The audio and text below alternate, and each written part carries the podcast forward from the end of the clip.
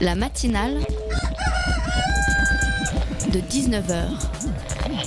Et bah, c'est une émission qui parle de société, politique, euh, Culture alternative. On va aussi parler de sport, euh, de gens dans la rue. et l'actualité en règle générale. On va peut-être parler des corbeilles à linge pas en osier d'Auvergne. voilà, il y aura, il y aura des invités. Sociologues, des invités chercheurs. Les invités ne diront que des choses intelligentes. Ça va peut-être s'étriper un peu de temps en temps, mais La matinale de 19h, du lundi au jeudi jusqu'à 20h sur Radio Campus Paris. Force est de constater que l'exercice éditorial pour lequel j'ai pourtant un goût prononcé a ses limites. Déjà parce que l'éditorial et ses éditorialistes euh, souvent sont des gens méprisables et méprisés. Aussi parce que le mot éditorial est un fourre-tout qui englobe vaguement la notion d'opinion, de parti pris et que les éditorialistes tête de condole de BFM TV semblent tous d'une droite bête à manger du syndicaliste, prête à tout pour continuer à se dorer la pilule sous les ordres de la République, conserver leur poste et ne surtout pas troubler la surface calme de leur chef, de leur chèque pardon, de fin de mois. J'ai personnellement un autre problème. À l'essence même de l'exercice de l'éditorial, il y a un pour une opinion, une vision, une chapelle. L'époque est politique et elle est violente. Au sein des facultés de France, en ce moment, de jeunes gens se politisent, se passionnent, débattent, bloquent et se font briser les os par des milices euh, fascistes cagoulées. Un peu plus loin, c'est tout un corps de métier, les cheminots qui souffrent euh, sans que les éditorialistes ne leur accordent plus de crédit. Mon problème à moi, c'est que ma chapelle n'est pas politique. Pas assez, je pense, pour faire honneur à ceux qui souffrent de la politique gouvernementale, ceux qui en meurent. Radio Campus dispose, et c'est heureux, d'un véritable bataillon de journalistes dévoués à ces causes. Il s'appelle entre autres Radio Parleur, et si vos oreilles sont curieuses des sons de toutes les luttes, c'est vers eux qu'il faut vous tourner. Mais alors, que me reste-t-il à moi? Quelle est ma chapelle? Peut-être, et c'est la seule réponse que je continue de trouver chaque semaine à ce micro, une défense acharnée du temps pour soi, de la beauté, de l'évasion nécessaire face aux informations continues et à la violence systémique qui prend à la gorge.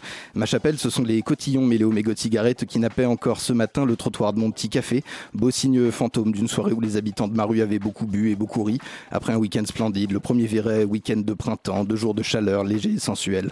Ma chapelle, c'est la longue balade, une de plus, que j'ai faite sur les bords de Seine en planifiant au hasard un trajet qui évitait les touristes pour privilégier les petites rues vides et calmes, quelques libraires où j'ai acheté la poésie de James Sacré et de Léon Paul Fargue, et peut-être euh, le point d'orgue de cette longue après-midi que je ne passais pas seul, la glace, achetée à l'improviste par l'ami qui m'accompagnait, petite boule de sorbet sur un cône de crêpe dentelle, cette glace qu'elle a insisté pour que je goûte, cette glace qui avait le goût de ce premier week-end de printemps près de la Seine, une jolie douceur de poire sur nos lèvres sucrées. Vous écoutez le 93.9 FM.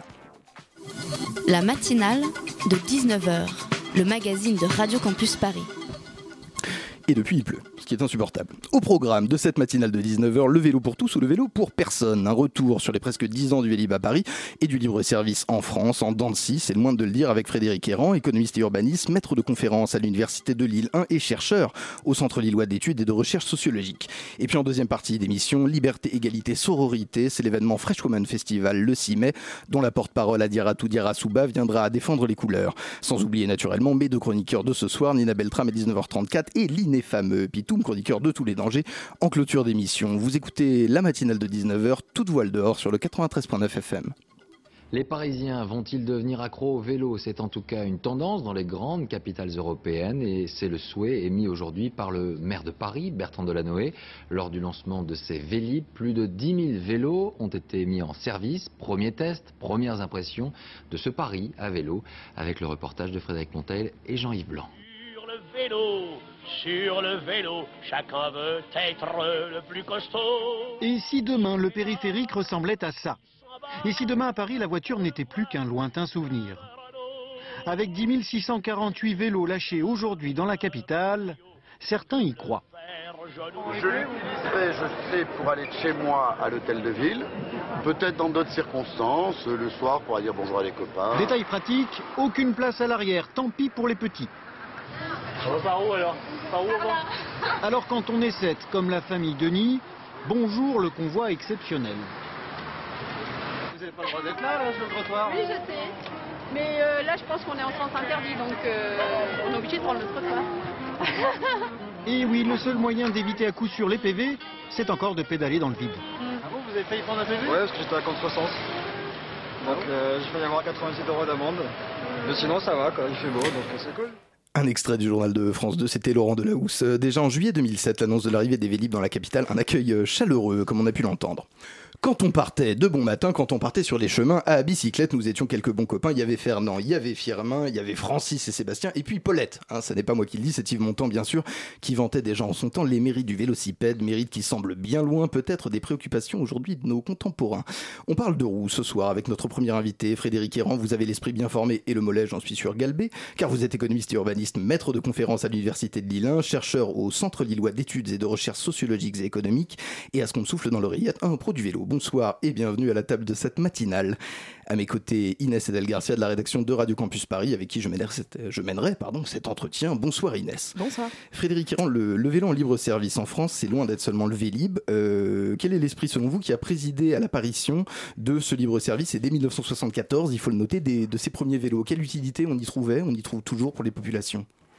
Bonsoir. Oui, euh, c'est une idée qui n'a pas été inventée par Paris, comme vous savez, mais par Lyon. Une fois n'est pas coutume, la nouveauté n'est pas arrivée par Paris, hein, qui est d'habitude euh, en tête euh, sur à peu près toutes les innovations. Non, là, cette fois-ci, c'est bien Lyon qui a inventé cela.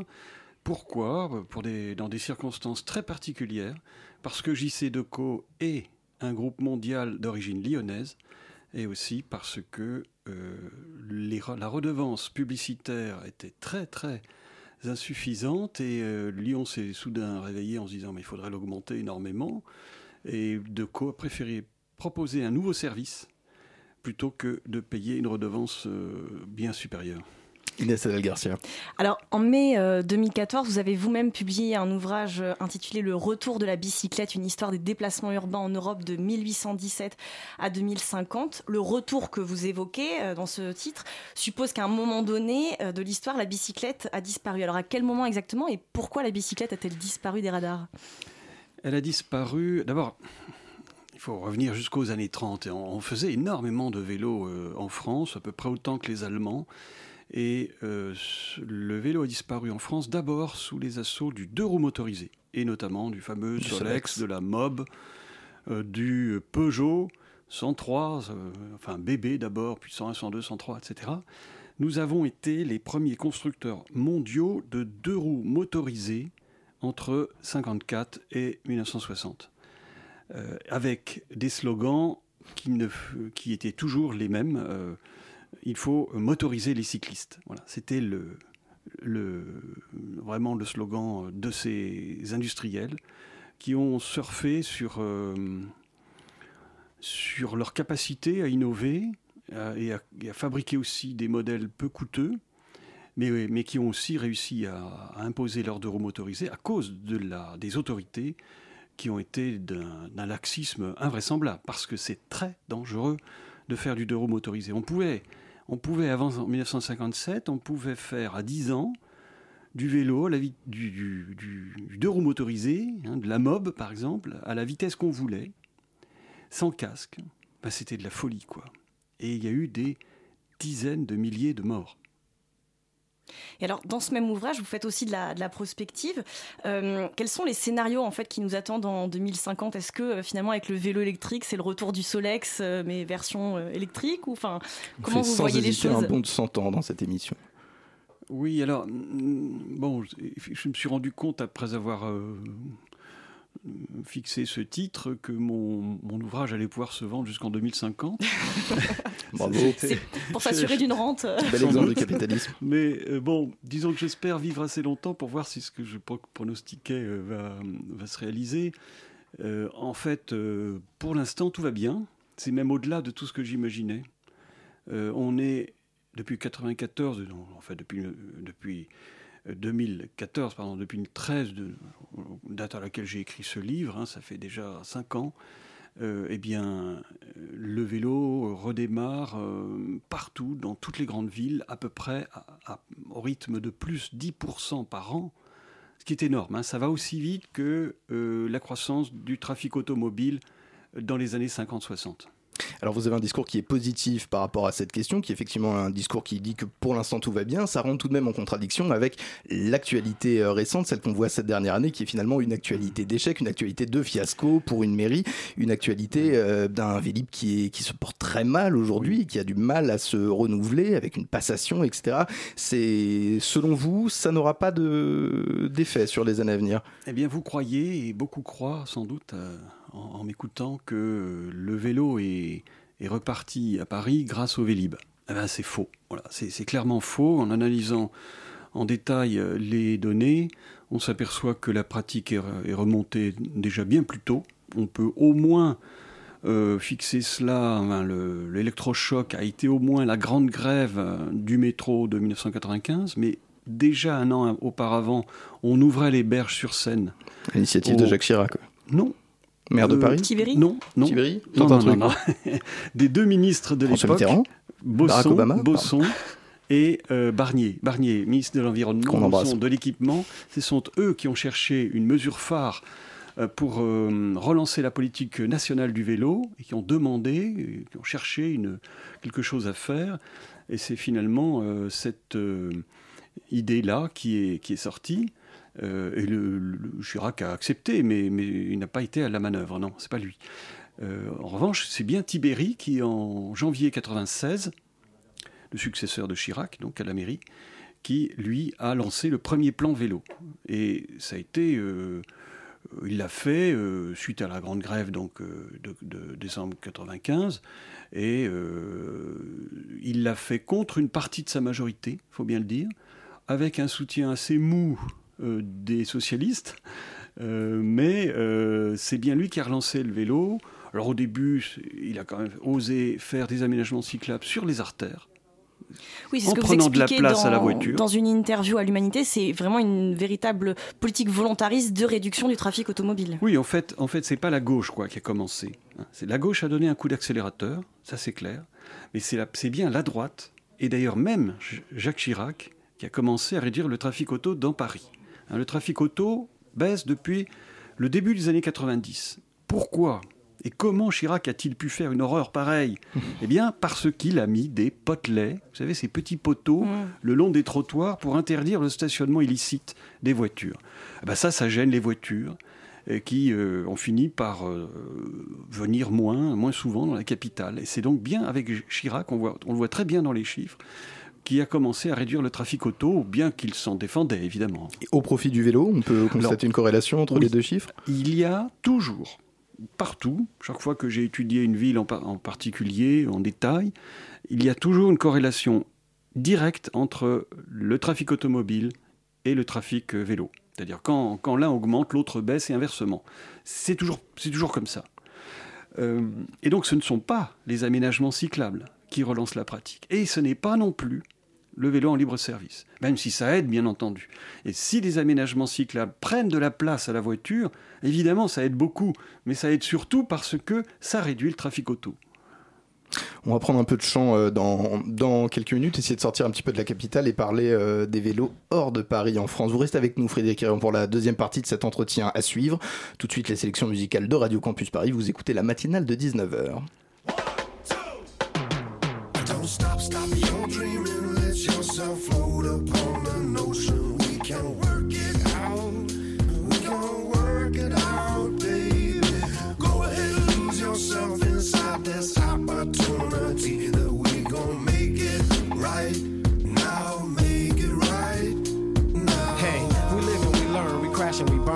Right now, my only rhyme is this lesson I learned. You talk about trust, I talk about lust. It's not appealing as you truly speak your feelings. I'll be looking at the ceiling, so concealing. Should've put my heart on the table, knowing I was good and able, but instead I fed your fables. If I could have you back, best believe it'd be forever. Cause each and every day you will hear those four letters. Don't stop, stop your dreaming, let yourself float upon the ocean. We can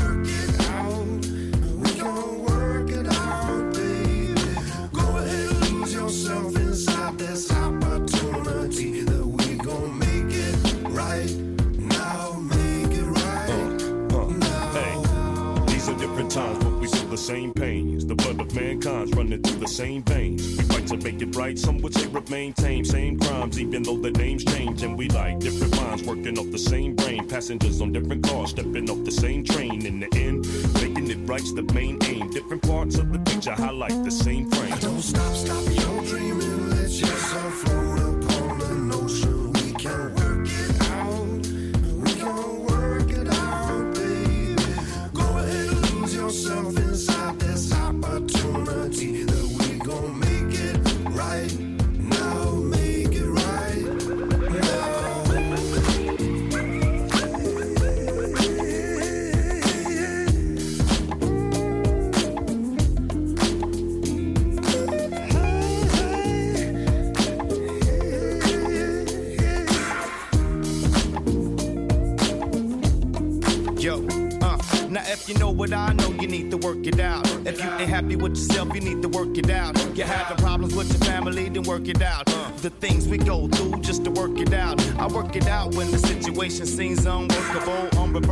But God is most merciful. Many works, many men converse. Soul search, sweat it out, really trying to work it out. With a constant complaint, we either gonna make it fly, we ain't. I already know what some of you think. I'ma talk a hip hop and how bad it's got, then try to pull a plug. I'm not looking for nobody to judge. You say you ain't, I never thought you was. I'm just trying to get with you and posing the same picture so this mic thing can move the right thing and do the right thing. Maybe your liking, plus my man might sing.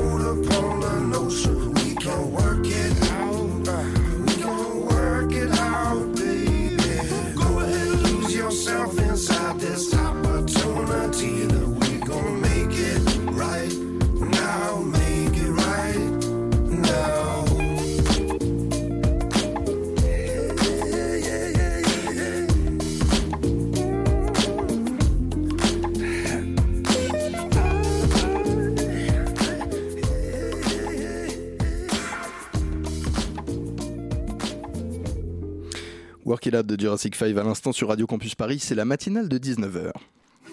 La matinale de 19h, le magazine de Radio Campus Paris. De nombreuses années d'implantation en France et quelques fiascos. Ces dernières années, on parle vélo en libre service avec Frédéric Héran, économiste et urbaniste, maître de conférences à l'Université de Lille 1 et chercheur au Centre Lillois d'études et de recherche sociologiques. Inès El Garcia, sans plus attendre. Alors Frédéric Héran, j'avais une question au sujet de l'annonce d'Anne Hidalgo euh, concernant la gratuité des transports euh, publics en, en Ile-de-France, une pratique qui est déjà d'ailleurs mise en place à, à Dunkerque. Mais qu'est-ce que vous pensez par rapport à justement euh, l'effet que cela pourrait avoir euh, sur euh, l'usage des vélos et des mobilités en Ile-de-France de manière générale Alors, elle n'a absolument pas annoncé la gratuité. Elle a, elle a- elle a annoncé une étude pour savoir si la gratuité était une bonne donc, idée. donc elle a lancé le mot gratuité au visage de ses électeurs, ravi. Oui. Et en fait, alors je- vais le dire euh, assez clairement, je, je- je suis contre et je vais vous expliquer pourquoi. Euh, parce que d'abord, les transports publics sont absolument saturés en- à Paris. Les, plusieurs lignes de métro sont au bord de l'asphyxie, les, beaucoup de lignes de bus sont aussi euh, pleines à craquer.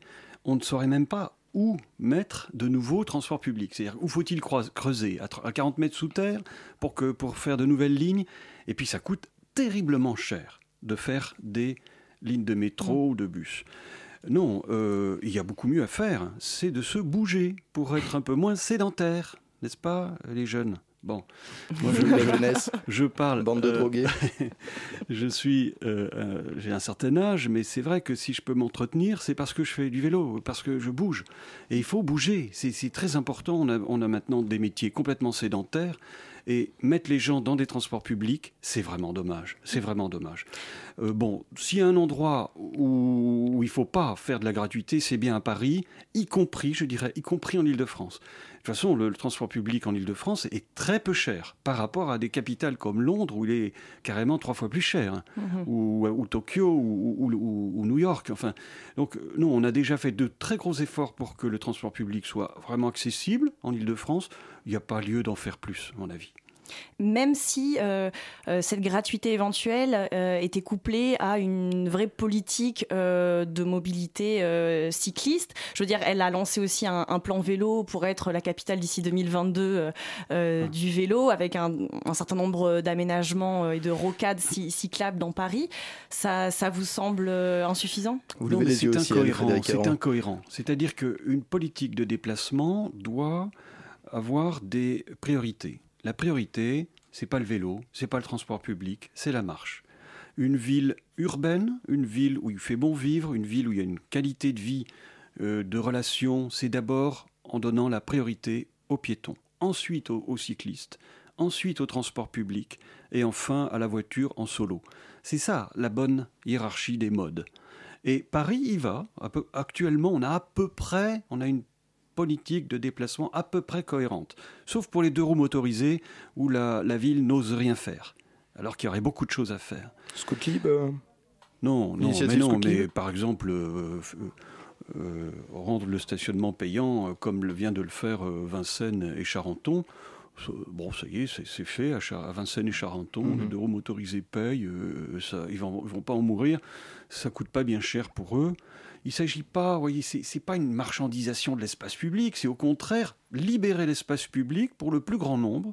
Et ceux qui ont des moyens de déplacement, qui, privatisent l'espace public, c'est ceux-là qui doivent payer. Car quand on met une, voiture ou un deux motorisé sur l'espace public, on le garde pour soi tout seul. Ça, ça veut dire privatiser. En parlant de privatisation, euh, il y a un peu plus d'un an, un autre chercheur que vous connaissez euh, sans doute, Maxime Huré, a publié un ouvrage euh, intitulé Les mobilités partagées, nouveau capitalisme urbain. Et dans cet ouvrage-là, il met en évidence la récupération des idéaux écologistes liés au vélo au profit des grandes firmes telles que JC Déco et compagnie.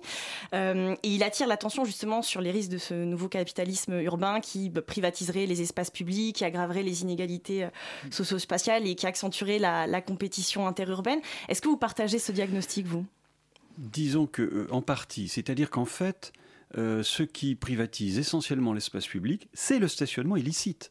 Et ça, personne n'en parle. Quand on parle de privatisation de l'espace public, on parle des cas, de quelques cas où euh, dans telle ville ou dans il y a par exemple des rues privées, des choses comme ça. Donc c'est grave, hein, c'est clair. Mais le plus grave, c'est le stationnement n'importe où. Et actuellement, le plus grave problème à Paris de privatisation de l'espace public, c'est bien les deux roues motorisées qui le posent. Et là, il faut oser dire les choses telles qu'elles sont. Allez, on sort de Paris. J'ai une question, je veux simplement vous demander, en périphérie, en banlieue proche, est-ce qu'il y a des services de vélo en libre service Est-ce que le Vélib est bien implanté? Comment ça se passe là-bas? Alors, le, le, vélo en libre service, il faut bien comprendre ce quel rôle ça joue. Ce n'est pas une solution, c'est une fuite en avant. Euh, donc, elle est nécessaire pour certains usages, surtout touristiques ou des usages ponctuels, mais le, les problèmes de fond ne sont pas traités par le vélo en libre service. Quels sont les problèmes de fond? C'est le manque de stationnement dans les immeubles, par exemple. C'est le, fait qu'on manque d'ateliers de réparation pour les, les vélos, qu'on manque aussi de vélocistes, hein, c'est-à-dire de vendeurs de vélos de qualité enfin, et d'accessoires euh, accessibles. Enfin, voilà. C'est, on manque de tout cela, on manque aussi de, de, lieux de stationnement sécurisés, oui je crois que je l'ai dit. Bon, en tout cas, on manque de tout cela et euh, on contourne tous ces problèmes en mettant du vélo en libre service. C'est dommage, il en faut du vélo en libre service, mais il faut surtout traiter les problèmes au fond. Et alors, euh, en dehors du fiasco du, du Vélib numéro 2, euh, ça n'aurait échappé à personne. Euh, il y a du free floating, là, tous ces petits vélos qui viennent de, Chine, de marques Gobi Bike, Ofo, etc., mhm. qui ont été vandalisés, détruits, volés, etc., au point que certains ont décidé carrément de se retirer du, marché.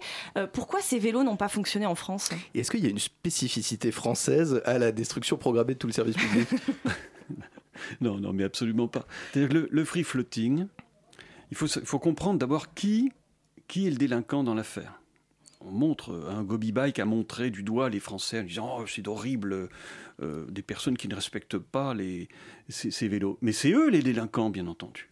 Pourquoi ce sont eux? Parce que ils mettent, ils déversent des centaines de vélos la nuit, comme ça, sur le trottoir, alors que c'est parfaitement interdit de laisser des objets, n'importe quel objet, sur, sur l'espace public.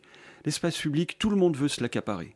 Si vous ne mettez aucune, aucune règle, eh ben, vous avez euh, allez, on va le dire, du bordel euh, complet. hein. Et, euh, et ça se passe sans arrêt comme ça. Regardez les terrasses, elles n'arrêtent pas de déborder, il faut sans cesse les, les cadrer. Enfin, regardez les, les, la publicité, enfin, etc. Il y a, il y a- il y a sans cesse quantité de tentatives pour s'accaparer cet espace public. Le vélo en free floating, c'est la même chose. Quand on cherche à comprendre quels sont les coûts cachés du, du vélo en free floating, on découvre qu'il y en a trois. C'est d'abord le coût de euh, la délinquance qu'il provoque, parce qu'en laissant ces vélos n'importe où, évidemment, c'est très tentant. Euh, en étant eux-mêmes des délinquants, ils suscitent une délinquance en retour. Des tas de gens excédés qui, qui jettent ces vélos euh, sur le bas-côté en disant... mais Il semblerait que Gobi Bike ait connu le même traitement en Italie aussi. ouais. oui, en fait, ça se passe partout comme ça, que ce soit en Chine, à Zurich, à, à- à Amsterdam. À Amsterdam, par exemple, la ville a dit à je ne sais plus quel opérateur, euh, vous avez une semaine pour libérer tout l'espace public des vélos que vous y avez déposés. Point. Vous voyez C'est-à-dire, euh, c'est partout, par- c'est partout comme ça. Pékin a fait la même chose. hein. Donc euh, voilà, il y a ce coût de, de l'espace public aussi, ça c'est le deuxième coût. C'est c'est pas gratuit l'espace public, il faut le créer, le, le, le- le surveiller, le- le- l'éclairer, le, nettoyer, Que des externalités négatives Oui. qui sont au Et en de fait, la quand ils collectivité disent, finalement. quand, quand ces opérateurs disent euh, nos vélos, ça ne coûte rien aux, aux contribuables, c'est complètement faux. Ça coûte, bien entendu, mais ce sont des coûts cachés qu'ils essayent de faire supporter à la collectivité sans les supporter pas eux-mêmes. Et c- ça, c'est inadmissible, oui. Donc moi, je parle de vélos prédateurs. Ce sont des vélos prédateurs et pas des vélos papillons, comme a dit un collègue. Et alors, quand j'ai parlé du fiasco du Vélib numéro 2, vous avez haussé les sourcils. Pourquoi Que- Qu'est-ce Bon, que vous parce en que c'est pas un, fias- un fiasco, il commence à tourner, on en voit de plus en plus. Bon, il y a eu des, de graves problèmes de branchement électrique qui sont pas tout à fait terminés, mais enfin, euh, qui commencent à être réglés un à un, peu à peu. Donc ça va finir par, par tourner. Et puis dans un an, on aura oublié tout, cette, tout, cette, euh, euh, tout ce problème. Euh, actuellement, euh, Smooth and Go, bon, je ne veux pas les défendre, mais c'est- ce sont des vrais industriels. Euh, alors, euh, JC Deco a essayé aussi de faire correctement le boulot. Hein. Bon, faut, on peut quand même Avec pas- une certaine difficulté tout de même. euh. Oui, on peut quand même pas dire qu'ils ont été complètement négligents, mais disons, on leur a mis la pression, ils ont fini par jouer le jeu à peu près. Euh, et Smooth and Go, ce sont de vrais industriels qui, euh, euh, qui, qui, qui jouent le jeu, qui essayent de faire le, le job. Donc il ne faut pas non plus euh, diaboliser tous ces opérateurs. Je, pense qu'avec euh, le nouvel opérateur, ça devrait finir par bien se passer. Une dernière question, Frédéric Errand. Si l'on décide qu'on n'en a plus besoin de ces vélos en libre service et qu'on veut s'acheter, en tout cas dans les, les villes, en, les citadins décident de s'acheter un vélo, est-ce que c'est un budget qui est rentable sur le long terme? Est-ce que c'est simple? Est-ce que aujourd'hui c'est possible à Paris, justement, avec l'aménagement des voies? Est-ce que c'est faisable? Et à combien? Il faut beaucoup de conditions pour avoir un vélo à Paris. Il faut avoir un lieu de stationnement sécurisé à peu près, quoi. Ça, c'est pas simple. La ville ne traite pas assez ce problème. Elle devrait faire, par exemple, comme Hambourg, qui, met des, des, des maisonnettes vélos, ils appellent ça comme ça, des maisonnettes vélos, ça ressemble à des petits kiosques où on met 10 vélos euh, en position verticale, mais il y a un ressort qui permet de les redresser. Enfin bref, c'est très, c'est très bien fait. et on pourrait faire comme Hambourg. Enfin, il y a plein de, plein de choses dont il faudrait s'inspirer ailleurs euh, pour euh, rendre euh, Paris plus accueillant au vélo. C'est pas qu'une question d'aménagement cyclable, mais aussi de stationnement, d'information, de, réparation. hein. Les, les ateliers vélo, heureusement, beaucoup de succès à Paris et je pense qu'il va continuer à s'en créer. Voilà, c'est tout cet ensemble, on appelle ça le système vélo. Il faut créer tout un système pour que ça marche. On espère qu'il sera créé. Merci d'avoir répondu à nos questions, Frédéric Errand. Je le rappelle, vous avez publié un livre il y a quelques années sur le vélo. Ça s'appelle Le retour de la bicyclette, une histoire des déplacements urbains en Europe de 1817 à 2050. C'est aux éditions La Découverte. Vous repartez en taxi? Pas du tout. Pas du je tout. suis à vélo et ça mouille. là, Bravo. Quelques minutes de musique et puis on parle de contact physique entre inconnus. Allez savoir, c'est la chronique de Nina Beltram. Vous écoutez le 93.9 FM. À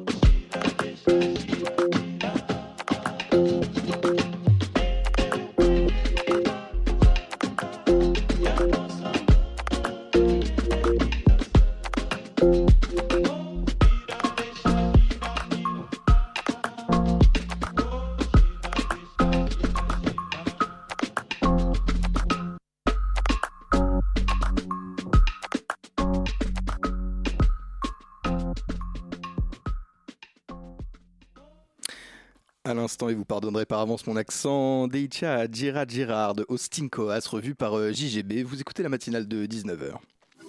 La matinale de 19h, le magazine de Radio Campus Paris. Et alors que débute sous vos oreilles ébahis la deuxième partie de la matinale de ce soir, Nina est en studio, elle vient nous parler d'une crise imminente. L'heure est grave, François. J'étais tranquille en train de lire des articles sur Internet quand j'ai vu qu'une crise du toucher était en train d'avoir lieu. Une crise du toucher, François, tu te rends compte sous tes yeux? Mais moi qui ne voyais rien depuis tout ce temps. Combien de personnes inconnues avez-vous touché cette semaine? C'est la question que se pose Paula Cocozza, journaliste au Guardian, au Guardian, dans un article paru début mars. Un article qui déplore que toi comme moi, François, nous ne touchions pas beaucoup d'inconnus. J'avais une relance, carrément. Ah ouais, Non, on ah a bon, ça. ah Ah bon, bon? Nous ne Ah touchons bon? pas beaucoup d'inconnus, Bah, écoutez, donc- regardez comme je joue bien la surprise. Vraiment?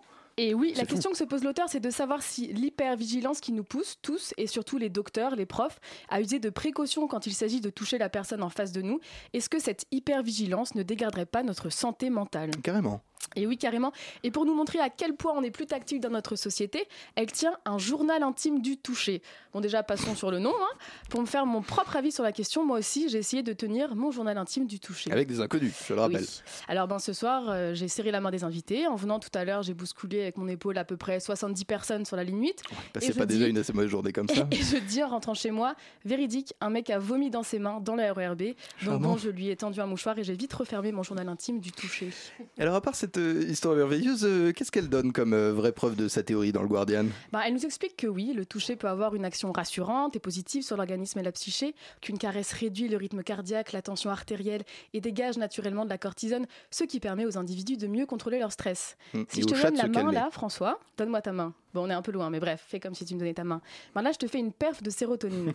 Et la sérotonine, c'est quoi? C'est l'antidépresseur naturel de l'homme. Donc tu vois, c'est un stimuli très positif pour le corps. Mais l'auteur va plus loin en disant que le toucher et la caresse sont une solution à l'exclusion sociale, mais aussi aux troubles du comportement et aux troubles mentaux. Ok. Mais là où le bas blesse, c'est quand tu comprends le propos sous-jacent de l'auteur. Elle déplore qu'on ait diabolisé Oui, le ça, toucher à un point où ça provoque des réactions hystériques et des procédures législatives, comprendre judiciaires.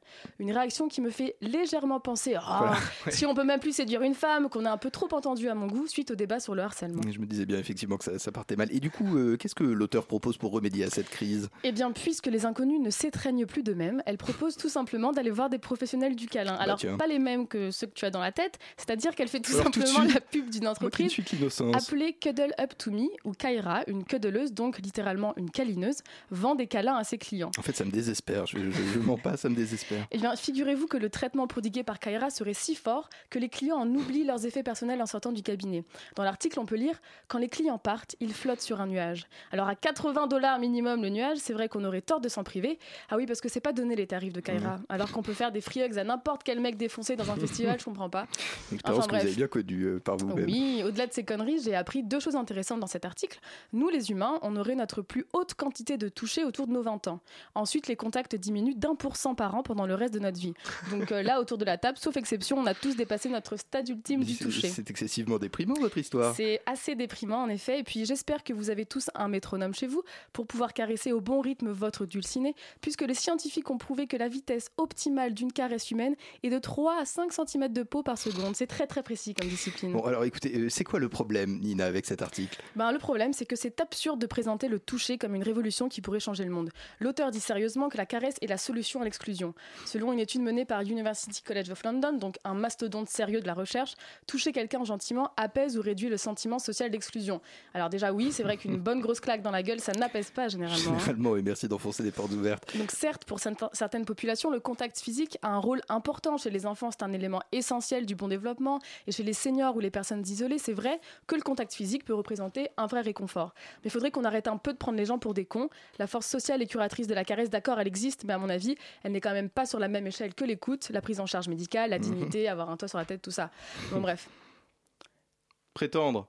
Quoi donc? Vous arrêtez? Vous arrêtez Non, comme non, ça, non, vous nous quittez Euh, et puis surtout, euh, prétendre que le contact physique avec un inconnu serait forcément une expérience positive, c'est quand même un peu étrange. C'est un peu étrange, Et effectivement. plus sérieusement encore, ça nous pose la question du pouvoir du social sur le biologique. Jusqu'à quel point doit-on suivre les principes de la science, sous prétexte que notre corps, indépendamment de notre tête, biologiquement aime se toucher social? Alors là, j'ai une relance, euh, et la relance dit oui, toucher social, on n'était pas loin de toucher rectal, mais je ne Voilà, l'assume c'était pas pour du vous tout. dire qu'enfin bon, j'ai lâché l'affaire quand à la fin de l'article, l'auteur nous dit que le proviseur du lycée lycée de Parkland où une fusillade a eu lieu il y a un mois, a annoncé qu'il allait prendre dans ses bras chacun des 3300 élèves de son lycée Ah bah autant de fois qu'ils en auraient besoin pour être consolés. Sûrement plus utile que de militer contre le port drame aux États-Unis. Merveilleux. Si vous aussi voulez vous indigner sur les conneries qu'on écrit dans un journal pourtant excellentissime, il est disponible sur le site du Guardian sur le titre euh, No Hugging, We Are Living Through a Crisis of Touch.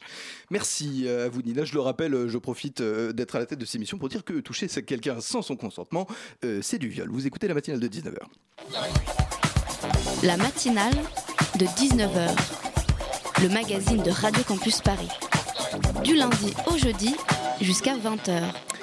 Deuxième partie euh, de cette émission avec une date le 6 mai, un lieu, un beau lieu d'ailleurs, la Marbrerie à Montreuil, un événement, le Fresh Women Festival, pensé et organisé pour et par des femmes afrodescendantes. J'utilise votre terminologie pour éviter de raconter n'importe quoi, ce qui est toujours un plus euh, dans cette radio. Bonsoir Adiratou Diaroussaba, bienvenue à la table de cette matinale. Vous êtes euh, la co-créatrice de ce festival avec Dolores Bakela. Vous nous en parlez dans quelques instants. Je vous présente à mes côtés Lily Douard de la rédaction de Radio Campus Paris, qui je l'espère passe une très bonne soirée. Excellente Comment soirée. Ça va Oui. Ah bah, ça, me, ça me remplit de joie. À dire à tout, dire à Souba, ce festival, il naît au départ euh, de la création d'un blog, l'Afro. Je voudrais peut-être pour commencer que vous nous racontiez un peu ce moment, votre âge à l'époque, euh, le milieu dans lequel vous évoluez, votre disposition d'esprit, peut-être lorsque vous vous dites qu'il va falloir faire euh, finalement les choses nous-mêmes. Alors déjà, bonsoir et merci pour Je l'invitation. Euh, je sais que vous avez reçu Dolores euh, enfin, un- une fois précédente. Donc euh, voilà, c'était pour vous remercier de la part de toutes les deux.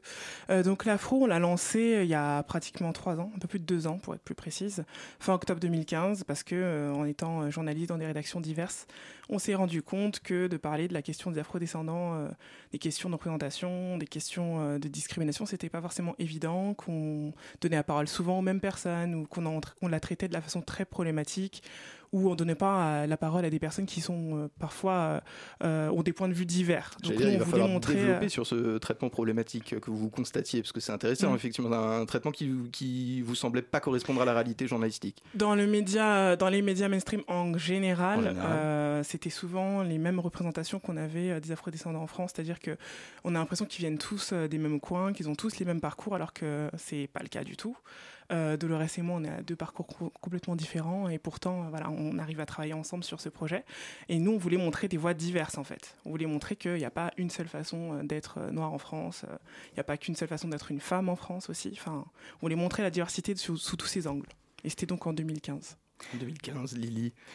D'accord, et donc suite à ça, vous montez ce festival pour faire un temps fort, pour avoir un, un moment de débat, de rencontre, de, de discussion, c'est ça? C'est une première édition, je le rappelle. C'est la première édition et en fait c'est la suite logique de toute la plateforme qui est une plateforme média et événementielle parce que tous les deux mois on fait des événements, des débats euh, avec des invités euh, qui parlent de leur domaine respectif et on finit donc après en célébration avec des concerts et des, des DJ sets.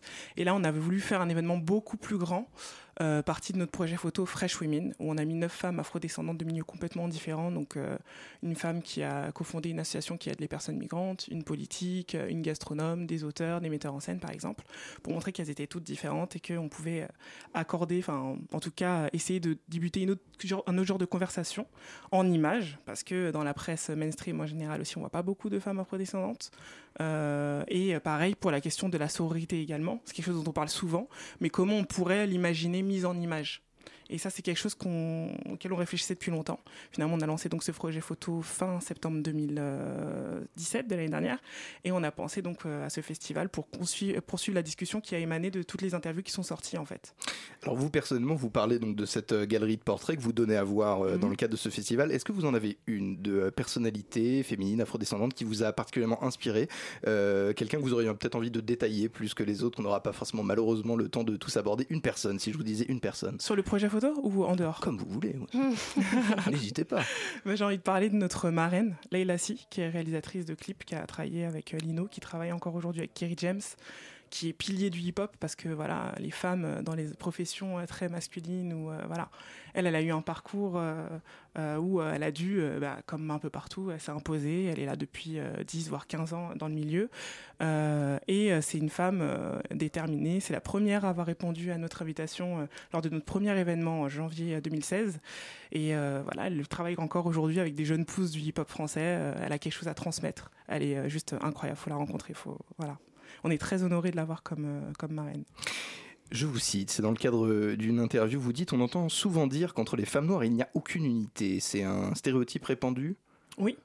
Déjà, en tant que. Même au des, en, quand on parle des femmes en général, déjà, c'est un- un- quelque chose qu'on répète euh, en permanence. Elles sont forcément en concurrence, elles sont jalouses les unes des autres. S'il y en a une qui, est- qui a une bonne position, il faut forcément que pour en accueillir une autre, on évince la première. Mhm. Et là, on voulait montrer que finalement, c'est pas du tout le cas. Qu'on peut totalement euh, travailler en symbiose les unes avec les autres, s'apporter des, des savoir-faire, échanger, euh, partager les expériences. Voilà. Ce qu'on va faire de- lors du festival.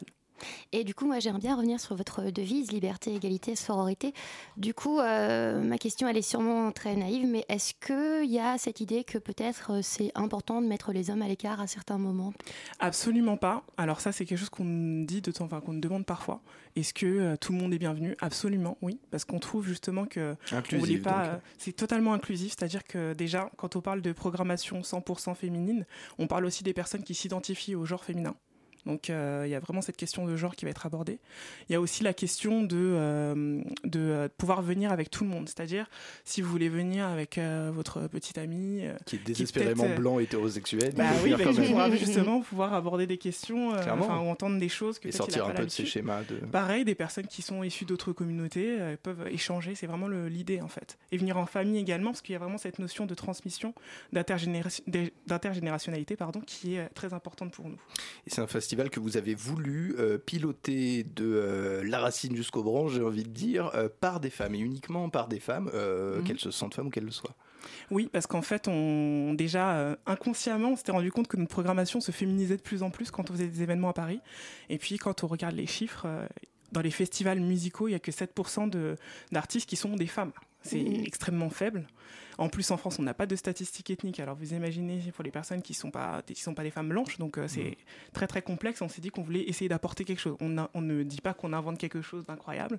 On veut juste apporter une proposition de plus, euh, parce qu'il y a d'autres fe- festivals euh, qui existent et qui, qui font la part belle aux femmes, mais peut-être qu'il manque d'inclusivité. Petite dernière question avant la pause, Lily. Non, moi juste une remarque. On avait le Noise Festival la semaine dernière qui Mhm. était ici aussi et ils avaient, ils ont voulu du coup orienter la programmation cette année sur une programmation plus féminine et elle disait que c'était plus difficile du coup. Enfin, de, de trouver des, artistes, non, non, de trouver des artistes féminines et de de- d'avoir une grille de programmation euh, avec des femmes. Après, ça dépend. Je pense que je pense qu'il y en a quand même parce que nous, on arrive quand même à nos événements de faire venir des femmes. Donc, euh, je pense qu'il faut peut-être euh, justement essayer de trouver des femmes qui sont pas forcément toutes celles qu'on met toujours en avant. Peut-être essayer de chercher plus loin et de visibiliser des femmes qui font un excellent travail et qui sont expertes dans leur domaine et qui, euh, voilà, sont pas forcément très visibles, pas très euh, mainstream, quoi. C'est un peu ne ferait de mal à personne à dire à tout dire à Souba. Vous restez avec nous pour la deuxième partie de cet entretien à suivre. Mais pour leur place à quelques minutes de musique qui fait ding ding. Vous écoutez la matinale de 19h, ce qui est très bon pour le teint, paraît-il.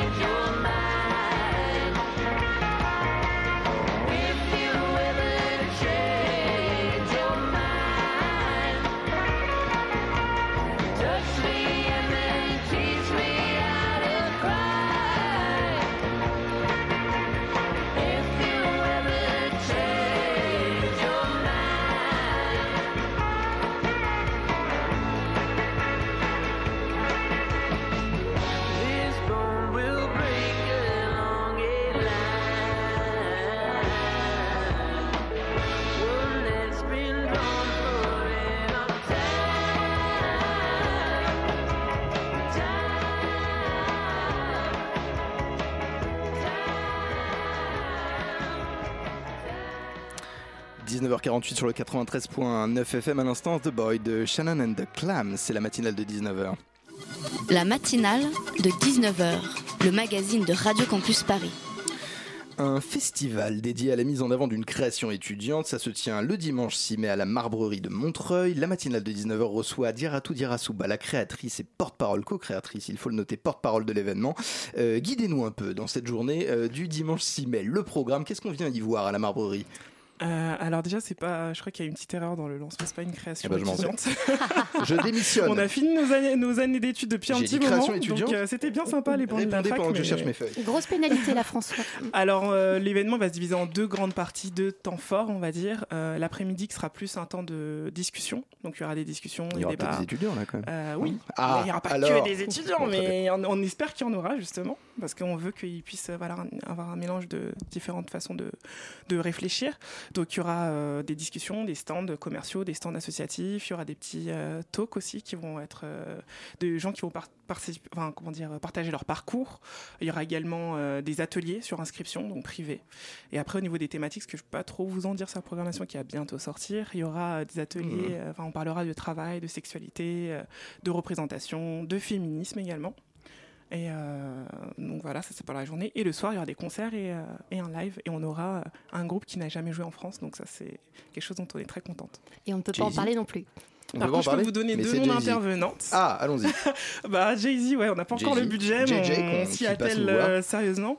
Bah, on aura euh, Sharon Omankoy, qui est euh, cofondatrice euh, du de Moissy, le collectif afroféministe, et ancienne membre également, qui travaille auprès de personnes euh, touchées par le VIH, qui parlera donc de ces choses-là, qui avait déjà, euh, qui était déjà intervenue euh, le 17 février à la, au hasard ludique, quand on avait fait un événement sur cette question. Et on aura également Brigitte, euh, qui est membre du collectif euh, asiatique décolonial, qui a parlé féminisme et intersectionnalité également. D'accord. C'est assez mystérieux du coup tout ça. Vous gardez euh, le secret assez longtemps. Euh, ça s'adresse à qui au niveau euh, comment vous communiquez sur l'événement À Montreuil, il y a les affiches partout. On est en train de communiquer, on est beaucoup sur les réseaux sociaux, il va y avoir du tractage, on, va, on parle beaucoup aussi avec la ville de Montreuil parce qu'on ne veut pas que ça reste un événement parisien, euh, voilà. on veut un public local, on veut euh, des gens de partout pour pouvoir euh, vraiment ouvrir la discussion le plus possible. C'est vraiment des thématiques, le féminisme, la représentation, euh, euh, les discriminations qui sont un peu plus traitées dans les médias Mhm. maintenant parce qu'il y a eu un, un essor de ces militantes et militants sur les, les réseaux sociaux qui ont poussé en fait les médias à s'emparer de ces questions parce qu'au bout d'un moment c'était plus possible de les mettre de côté. Maintenant on veut que la discussion soit euh, sous un angle nouveau, vraiment apporter tout le monde, euh, que tout le monde vienne à la table de discussion. hmm. On ne peut pas être d'accord tant qu'on est dans le respect et dans un espace safe. euh, Important. Tout se passe bien. Ah, le mot safe a été utilisé, on est effectivement bien dans le, dans, dans le thème du sujet. Il y a, euh, j'allais dire, une, un, mouvement ces derniers temps, effectivement, des personnes qui vont vers euh, le même idéal commun, vers le même objectif. Je pense à Amandine euh, Gay, Joao Gabriel, vous en parliez en, en- en interview, vous vous échangez avec ces personnes-là. Il y a un chemin commun qui est en train de, on dirait François Bayrou, il y a un chemin commun en ce moment qui est en train de se dessiner pour la France? On est en contact avec ces personnes, on suit leur travail depuis le début et c'est d'ailleurs euh, des personnes qui nous ont euh, aussi quelque part inspirés euh, par rapport au travail qu'on fait. Ces personnes-là sont militantes, nous on est journalistes, donc euh, c'est pas forcément complètement la même manière de, travailler, mais on suit totalement ce qu'elles font et euh, voilà, on, est vraiment en contact avec elles, on, suit leur travail. C'est ce que j'allais dire. Vous, ne vous définissez pas euh, comme militante. On peut. On pourrait pourtant partir du principe que euh, le fait même euh, d'avoir votre couleur de peau dans un, un- un média, euh, un principe des médias en France qui est majoritairement blanc, et quand je dis majoritairement, c'est largement blanc, vous force à, la, à, à vous politiser. Euh, comment est-ce qu'on fait son travail de journaliste euh, en se disant il faut que je tienne ça à l'écart je, je- je- je ne peux pas, ça ne doit pas faire partie de la réflexion. C'est pas qu'on le, c'est pas du tout qu'on le, on le met à l'écart. C'est que je pense qu'il y a une nuance entre être euh, en- euh, militant et être engagé. Nous, clairement, on est engagé, on a choisi euh, un positionnement de traiter de certaines questions. C'est un engagement, enfin, je veux dire, c'est assez clair. Mais le militantisme, c'est encore une autre manière de traiter ces questions-là. Je pense que c'est deux, deux façons de travailler qui sont pas les mêmes, en fait. Je pense que ça se complète. Mais euh, c'est pas du tout euh, la même façon, la même façon d'appréhender les choses. C'est-à-dire que même sur d'autres plateformes, par exemple, euh, on va donner la parole à des militants qui sont pas du tout euh, d'accord, qui sont qui n'ont pas Mm. du tout la même, le même background, parce que en fait, c'est pas de donner en gros notre avis et de dire nous on pense que, non, non, c'est de- Mm. d'apporter des points de vue, de- d'essayer de faire naître d'autres d'autres réflexions, et après le public qui se fait son avis en fait. D'accord. Une dernière question peut-être. Oui, en interne, comment ça se passe? Alors en interne, mais déjà on n'est que deux, vraiment à un tout travailler. petit interne. euh, oui, c'est un tout petit interne. Euh, par contre, on a des bénévoles qui vont nous aider le jour J, qui nous aident déjà sur les réseaux sociaux. On les remercie et on espère pouvoir euh, dans les années à venir, euh, même l'année prochaine, peut-être faire grandir l'équipe et avoir euh, vraiment euh, des gens qui puissent être euh, sur des secteurs bien dédiés. Pour pérenniser ce festival, finalement, faire euh, un rendez-vous euh, Annuel. important. Ouais, c'est vraiment le, le but et de pouvoir le faire grossir. euh, voilà. Fête de l'UMA, prends garde à toi. Merci à vous, Adira Souba, d'avoir répondu aux questions de la matinale de 19h. Je le rappelle, le Fresh Woman Festival, c'est donc le 6 mai à la Marborie de Montreuil. Ça n'est pas un festival étudiant. 21 rue Alexis Lepère pour les curieux. L'entrée gratuite, payante, il y a un sphinx, une énigme. Payant. un- Et il y aura Payante. même euh, donc euh, pour les enfants et euh, jusqu'à moins de- euh, les moins de 16 ans, c'est gratuit pour eux. Allez-y donc y faire un tour à cette Marborie, ça vous changera Il y a de le dimanche devant Netflix. aussi. Et j'allais exactement le dire, il y a un crowdfunding qui n'a pas encore attendu, euh, comment, pardon, euh, atteint son stade de 6 000 euros. On est à 4 000 euh, quelque chose. Euh, donnez votre 71%. argent, euh, donnez tout votre argent, n'hésitez pas, donnez-le nous à aussi. À nous aussi. 19h54, euh, il est déjà l'heure de la chronique de Pitoum, euh, mon chouchou, ma fleur des neiges, avec qui je me tourne avec l'agilité du triple champion olympique de pivotage sur fauteuil. J'ose à peine vous demander si j'ai un lancement, ce serait bien la, la première Mais fois. pourquoi faire, François. Vous êtes tellement bon euh, seul, n'est-ce Seul. pas? Pourquoi, Ouais, je, seul, mais pourquoi genre je vraiment vous tout vois seul. d'un coup? Oui, Hein, Ça fait longtemps qu'on s'est pas vu, François. Vous m'avez manqué. François, ah là là, chahuteur d'antenne, cabotin de la bande FM. Eh bah oui, ça fait longtemps. Et tu sais quoi, François? Bubon barbu du 93.9, celle-là, elle est juste pour toi. Ah bah il est en train de discuter avec la régie. Pouf Scandaleux. Allez, c'est presque les vacances. Tu te lèves le matin à 19h parce que la vie commence rarement avant la nuit. Clairement. Tu t'extirpes de ton lit, enfiles un jean et des chaussettes qui sentent pas trop. Tu avales un café avec une tartine de pain sec, beurré. Tu grilles une clope à la fenêtre de ta salle de bain assis sur tes toilettes. Sous l'eau viril. Et puis t'enfiles une chemise. Oui, dans cet ordre-là. Tu claques la porte de ton studio, sans même te soucier de savoir si t'as les clés. On s'en fout. On s'en fout. Sans pression. Les soucis, c'est pour les soucieux, et puis. Et puis tu mets le nez dehors. L'air est frais, mais pas trop. T'as plus besoin de t'emmitoufler sous ta veste, y a comme un air dans l'air, un air de je ne sais quoi, un air de jeune et d'espoir, un air que la jeunesse squatte, un air qui te ravit, quoi. Un air de bourgeonnade, un air allergène pour tous les réacs qui râlent, que les mollets s'exhibent. Et tu t'en fous des grosses gouttes qui tombent du ciel gris. C'est pas la pluie, c'est le printemps qui coule sur tes joues, qui t'imprègne, qui te prend, qui Merci te à vous, porte, encore malade. qui t'emmène. C'est le printemps qui claque sur le pavé, le printemps qui accompagne tes pas.